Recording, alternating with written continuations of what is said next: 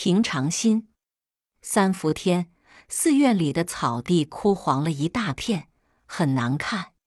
小和尚看不过去，对师傅说：“师傅，快撒点种子吧。”师傅曰：“不着急，随时。”种子到手了，师傅对小和尚说：“去种吧。”不料一阵风起，撒下去不少，也吹走不少。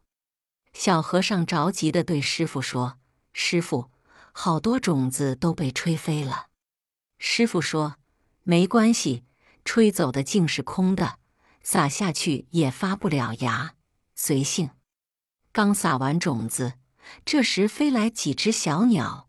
在土里一阵刨食，小和尚急着对小鸟连轰带赶，然后向师傅报告说：“糟了，种子都被鸟吃了。”师傅说：“急什么？种子多着呢，吃不完，随遇。”半夜一阵狂风暴雨，小和尚来到师傅房间，带着哭腔对师傅说：“这下全完了。”种子都被雨水冲走了。